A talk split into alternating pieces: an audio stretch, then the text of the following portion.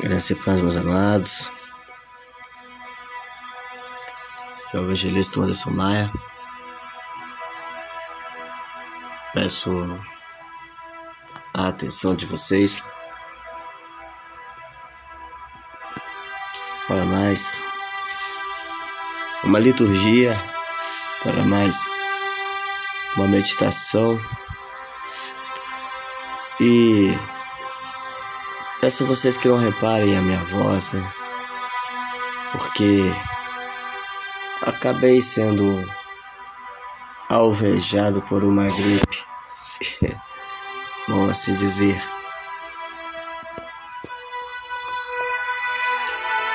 Mas a mensagem de hoje que eu vou trazer aos vossos corações é sobre a estratégia da rebelião.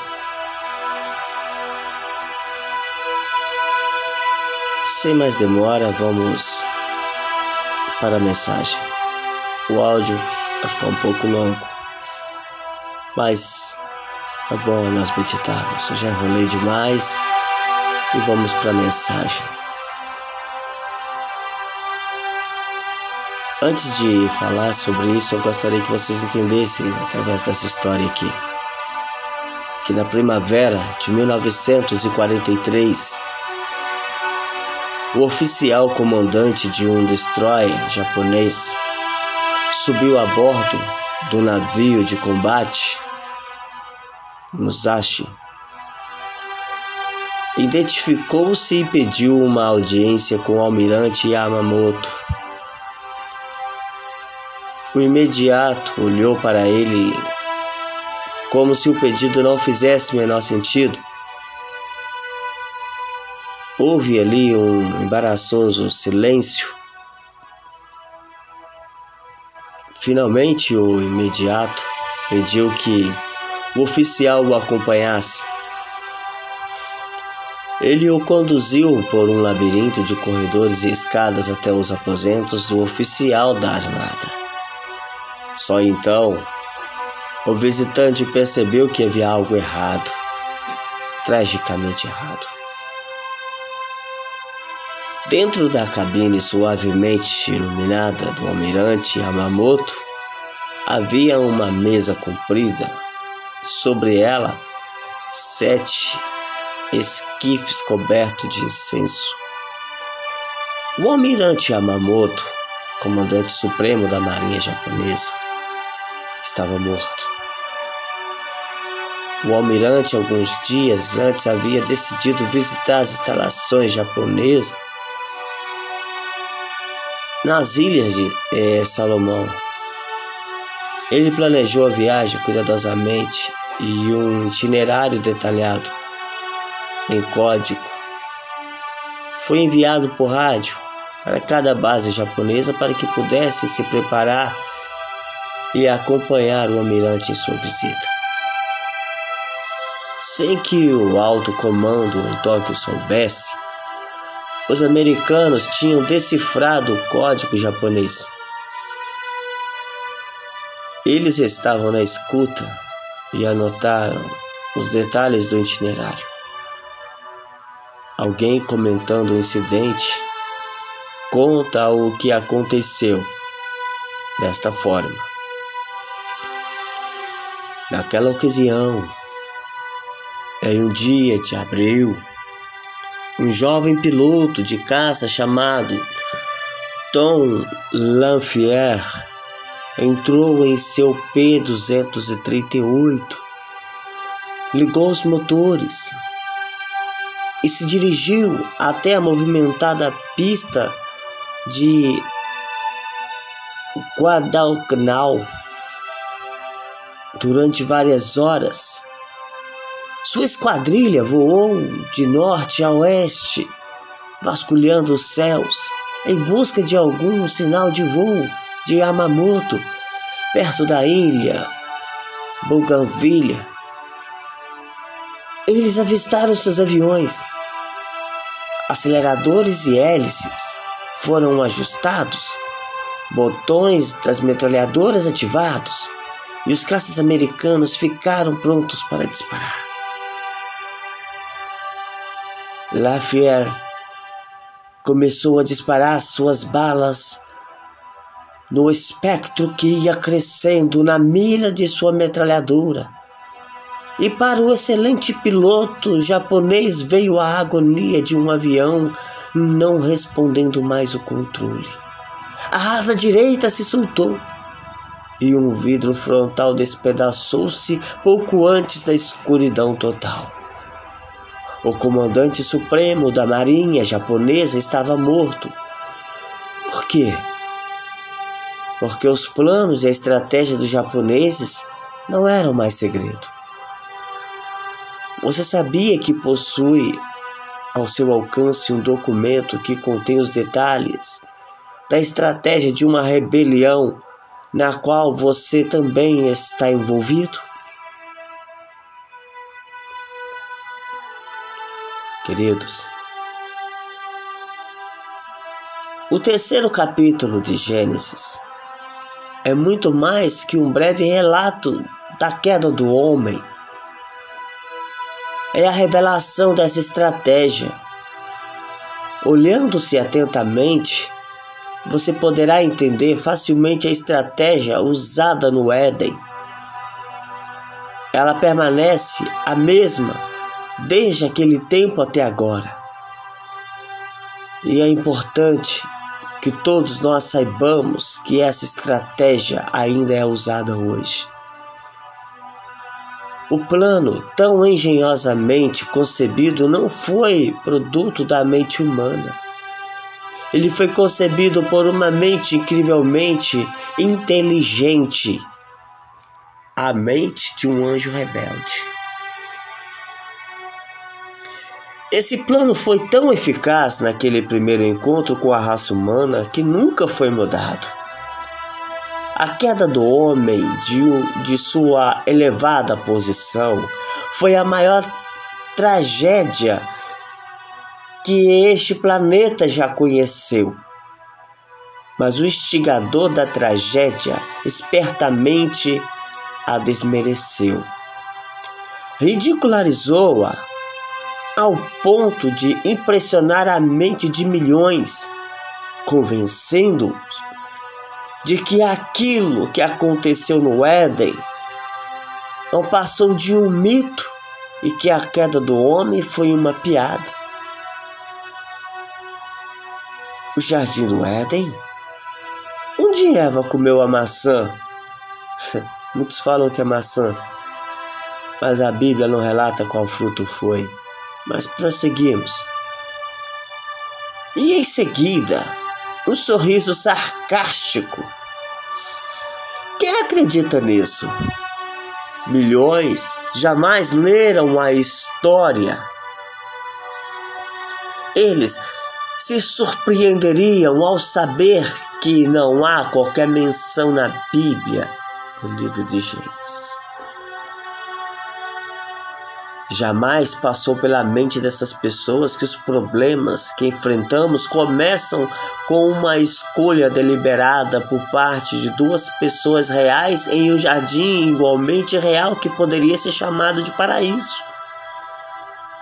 O instigador da rebelião não quer que a queda do homem se pareça realmente com uma queda. Se você duvida do sucesso da propaganda, considere isso. Quase todas as escolas ensinam, como fato estabelecido, que o homem evoluiu sempre, desde o princípio, no obscuro passado. Segundo elas, o homem jamais caiu. Você entende?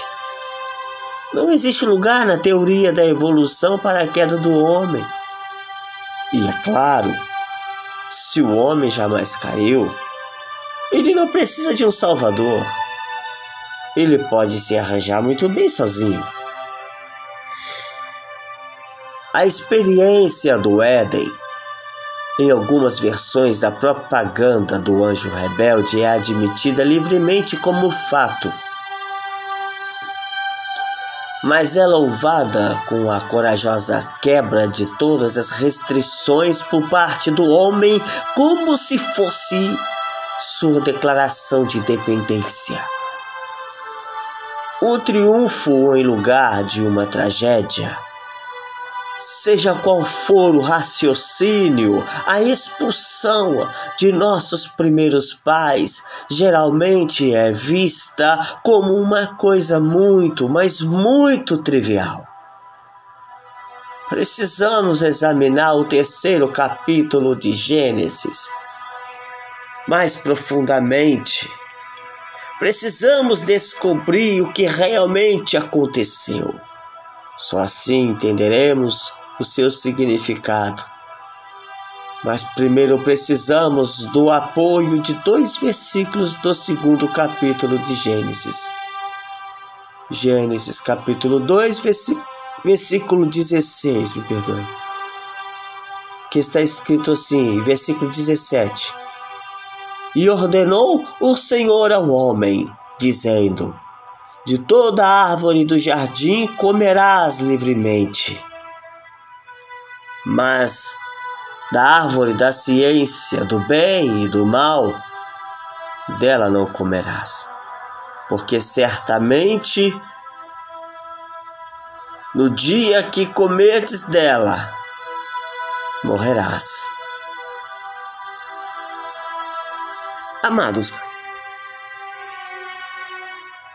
Muitas pessoas acham que Deus estava sendo um pouco exigente, injusto em punir nossos primeiros pais e, por consequência, em nos punir também. Por uma ofensa tão trivial como comer uma frutinha. Eu te pergunto e você responde para si mesmo: Isso foi mesmo trivial?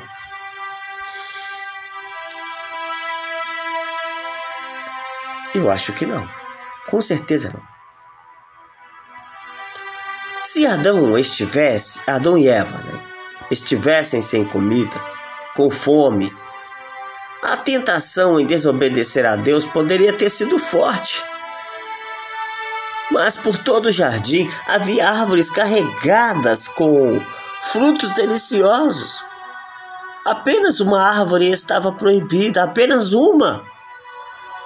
Eles tinham liberdade para comer de todas as outras. Mas por que Deus proibiu que comessem do fruto de uma determinada árvore? Seria venenoso? Não. Deus não fez fruto venenoso. A restrição foi feita porque havia uma razão importante. Deus queria que eles vivessem para sempre, mas não concederia a imortalidade ao homem e à mulher. Até que tivesse certeza de que eles poderiam ser confiada a vida eterna. Deus teria a raça de imortais rebeldes nas mãos. Teria de haver um teste. Era preciso que houvesse alguma regra que pudesse ser quebrada, algum mandamento que pudesse ser desobedecido. Teria que haver uma escolha, uma decisão entre o certo e o errado. Sem essa escolha, a obediência deles não significaria nada. Seriam robôs androides. Muitos creem que Adão e Eva foram criados imortais e que nós temos uma alma que não morre. Mas Deus disse claramente a Adão que a morte seria o resultado da desobediência. E Deus iria dizer isso a ele. Se tivesse criado eles imortais? Teria dito isso se fosse impossível para ele morrer? Comer um frutinho parece uma pequena ofensa, mas a restrição também é pequena. Poxa, é só não comer de um determinado, do fruto de uma determinada árvore. Isso torna o desrespeito a ela tão monstruoso quanto inexcusável. Deus deu tantas coisas a eles e lhes pediu tão pouco. Apenas que eles obedecessem. E eles desobedeceram. Que tipo de lealdade é essa? E tem mais. Eva não, é, não poderia acreditar na serpente sem primeiro duvidar de Deus. Ela comeu o fruto somente quando concluiu que Deus havia mentido e estava tentando esconder alguma coisa dela, conforme a serpente havia declarado. Adão não foi enganado. Quando Eva lhe ofereceu o fruto, ele percebeu imediatamente o que se havia passado. Ele sabia que Eva deveria morrer. E às pressas decidiu comer e morrer com ela. A Bíblia descreve em Gênesis três primeiro a seguir. Ora, a serpente era a mais astuta de todos os animais do campo que o Senhor tinha feito. E disse esta à mulher: é assim que Deus disse: Não comerás de toda a árvore do jardim? E disse a mulher à serpente: Do fruto das árvores do jardim comeremos, mas do fruto que está no meio do jardim, disse Deus: Não comereis dele, nem dele tocareis, para que não morrais. Então a serpente disse à mulher: certamente não morrereis. Porque Deus sabe que no dia em que dele comer, se abrirão vossos olhos e sereis como Deus, sabendo o bem e o mal. E vendo uma mulher que aquela árvore era boa para se comer, e a árvore era desejável para dar entendimento, tomou do seu fruto e comeu e deu também ao seu marido, e ele comeu dela. Esses seis versículos que lemos aqui, que dizemos para você aqui, que eu disse para você aqui, são um documento de onde a estratégia do anjo caído se torna óbvia. A estratégia o método de agir, a filosofia, a estrutura básica de sua propaganda, tudo aparece de forma muito clara. O modo como ele atuou no passado é o modo como atua hoje. Nada mudou. E note que Satanás não queria que sua verdadeira identidade fosse conhecida ele usou um disfarce. Ele usou um método de personificação. Será que ele ainda opera deste modo? Eu te respondo dentro da palavra, meu amado. Em 2 Coríntios, capítulo 11, versículo 14.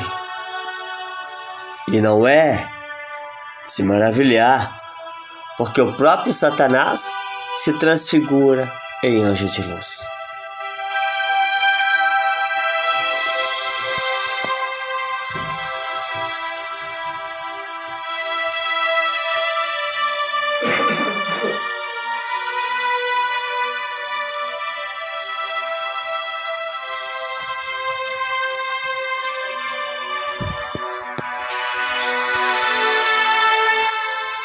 Ele utiliza o disfarce, o médium, a personificação.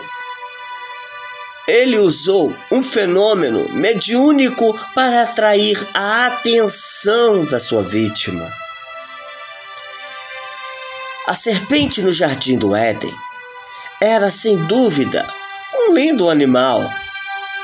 Mas a serpente não sabia falar, nem se comunicar E foi isso que atraiu Eva. Uma serpente falante.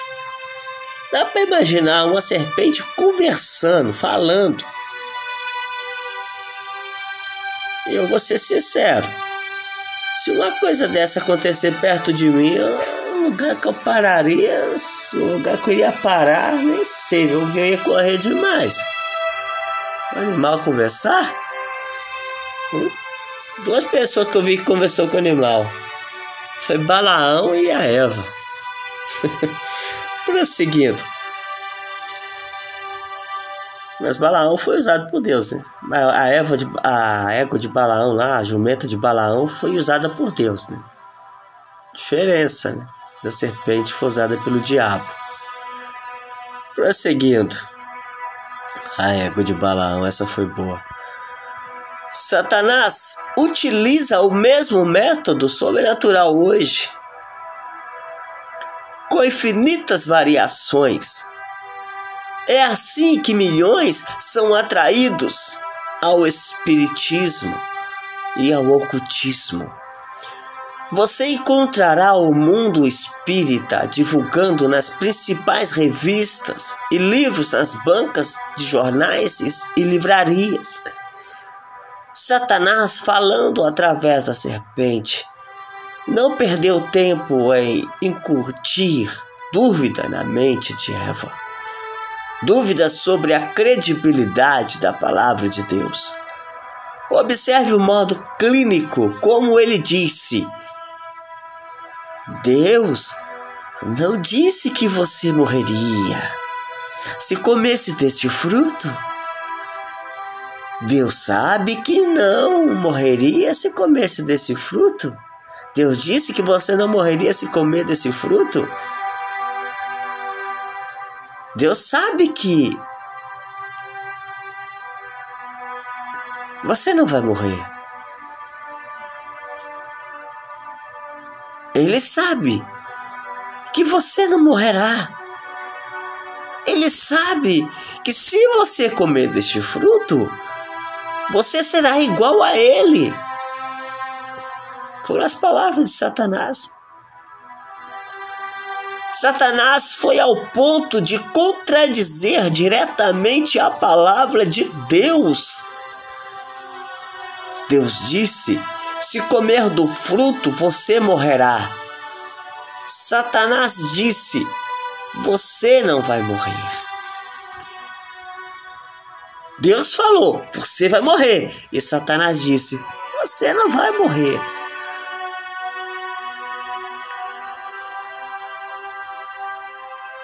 Cristo afirmou bem claro: Satanás não diz a verdade. Está escrito em João 8,44, assim, dessa forma: Vós tendes por pai o diabo, e quereis satisfazer os desejos de vosso pai. Ele foi homicida desde o princípio, e não se firmou na verdade, porque não há verdade nele. Quando ele profere mentira, fala do que ele próprio é, porque é mentiroso e pai da mentira.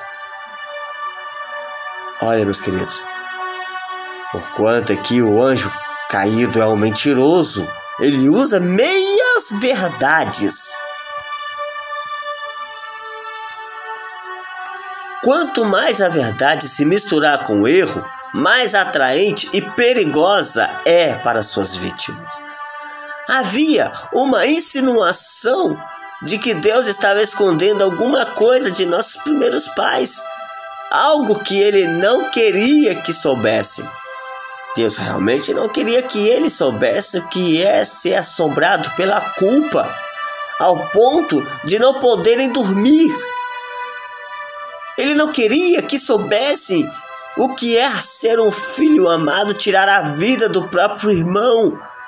Ele queria evitar este conhecimento deles e de nós. Isso é tirania ou é amor? O que você acha? As palavras que Deus disse a Adão, registradas em Gênesis 2,17, não foi um ultimato arbitrário, não foram. Não foram uma ameaça, Deus disse, aliás, é assim, Deus não disse a Adão, não se atreva a comer do fruto dessa árvore. Não, não. Deus não disse isso. Deus não disse, se comer eu mato você. Deus não disse isso.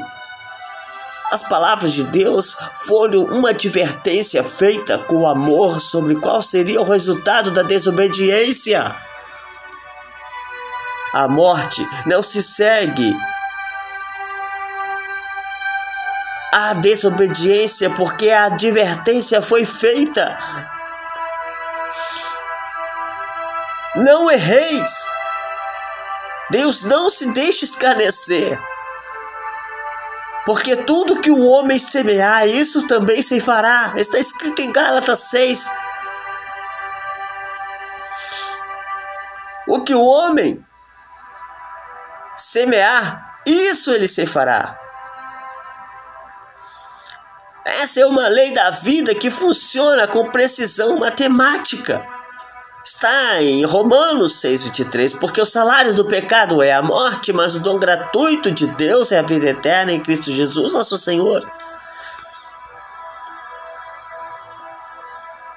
Lúcifer, no início da sua rebelião, sabia que o salário do pecado é a morte. Ele foi devidamente alertado para onde seus passos estavam levando, mas recusou-se a voltar. Agora ele sabe que um dia terá de morrer.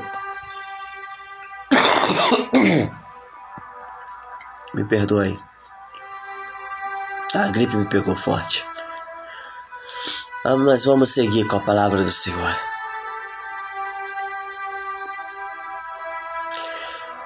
Satanás sabe o dia, sabe que no dia do seu fim ele não tem mais chance, ele sabe que vai ter um fim. E ele decidiu que que se ele tem que morrer, tem que levar quantos puder com ele. Como ele se opõe? Como ele propõe a conseguir isso?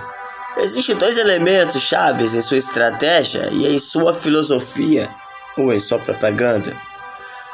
O primeiro deles é Certamente não morrereis. Você não pode morrer. Deus fez, Deus fez você uma alma, com uma alma imortal. A morte é impossível.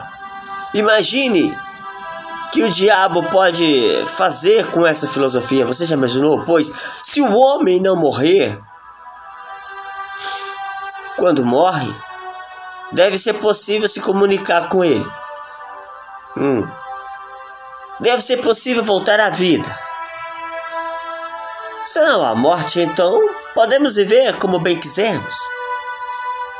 E nada nos acontecerá. Podemos rir das advertências de Deus. Para onde isso nos conduz? Se homens e mulheres não podem morrer, se eles são imortais, então terão que viver para sempre em algum lugar. Assim, um anjo caído inventou o inferno de fogo eterno, onde um Deus vingativo poderia se deliciar ao ver o povo sofrer as chamas que nunca se acabam. Isso é um insulto para o caráter de Deus. Que mentira! A verdade é que existe o inferno para a alma sofrer todas as suas divergências, sofrer todos os seus pecados eternamente, junto com o diabo, e ele sabe disso.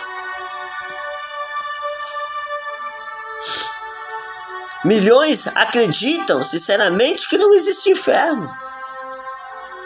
Que somente Deus sabe quantos se afastam de todas as religiões, porque não conseguiram aceitar também a tortura de um Deus de amor. Mas a Bíblia nada diz sobre tal lugar de tortura sem fim. Esta é uma inversão do anjo caído, que não existe inferno. O segundo elemento chave da estratégia do inimigo aparece em sua promessa mentirosa: sereis como Deus. Hoje somos bombardeados com essa filosofia.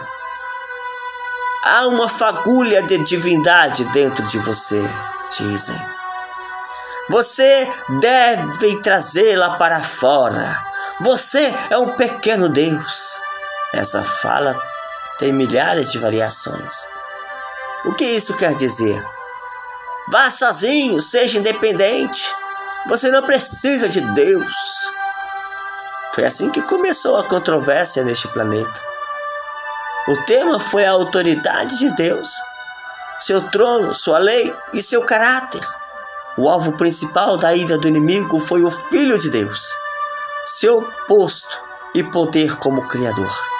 O alvo da rebelião no passado e agora é o controle da mente dos homens, seu culto seja por opção ou pela força. Você entende agora um pouco melhor da tragédia do Éden? Satanás tinha vencido a primeira etapa da luta.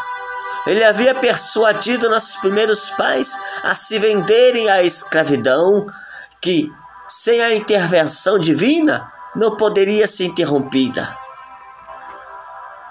mas a intervenção divina viria. Encontrarmos no mesmo capítulo de Gênesis a promessa de um Salvador. Gênesis capítulo 3, versículo 15 diz assim: E porém inimizade entre, entre ti e a mulher, entre a tua semente e a tua semente, e a sua semente e esta te ferirá a cabeça e tu lhe ferirá o calcanhar. Essas palavras ditas a Satanás na audiência de Adão e Eva eram um mistério para ele. O que poderia significar? Quem feriria sua cabeça? O que Deus iria fazer? Ele iria prover uma saída para o casal? Certamente, Deus não iria se importunar com o povo deste minúsculo planeta. Provavelmente, ele iria expulsá-los e esquecê-los. Certamente, o Filho de Deus iria descer do céu para desafiar seu poder sobre a raça humana. o coração egoísta de Lúcifer não poderia entender o amor. Ninguém estava mais inquieto sobre o que Deus iria fazer do que o culpado autor da rebelião. Não é de admirar que numa noite escura, muitos séculos depois, ele tremeu quando, uma, quando ele viu uma luz brilhante sobre Belém e viu cânticos dos anjos. Vou concluir. O áudio não ficar muito extenso. Essa mensagem não ficar muito extensa.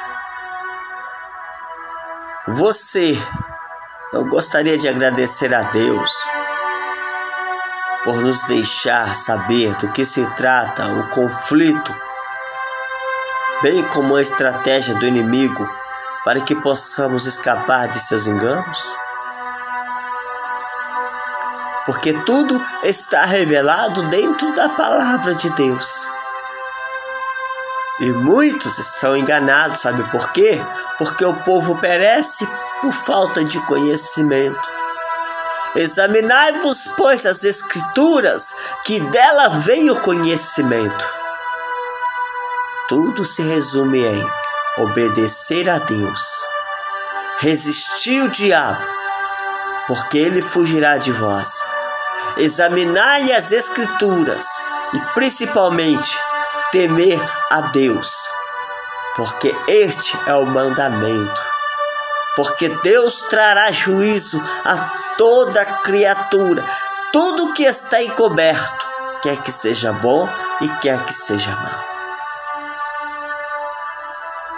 Então, a estratégia do adversário está aí, dentro da Sagrada Escritura, para que você possa fugir. Porque o adversário, ele pode se fazer anjo de luz. Cuidado, ele tem estratégias perigosas. Esta é a mensagem que eu trouxe para o teu coração, para que você fique esperto e alerta. a estratégia da rebelião do anjo caído. Que Deus em Cristo vos abençoe. Divulgue esta mensagem, compartilhe para aquela pessoa a qual você quer o bem. Se você gostou, deixe no comentário. Deixe um comentário aí. Fala que gostou, se não gostou. E nós vamos nos interagir. Fica na paz do Senhor Jesus. Que Deus abençoe a você, tua casa e toda a tua família. Dos que estão perto até os que estão longe. Do mais moço ao mais velho, do mais velho ao mais moço. E que Deus te livre de todas as turtas ciladas do adversário. Amém.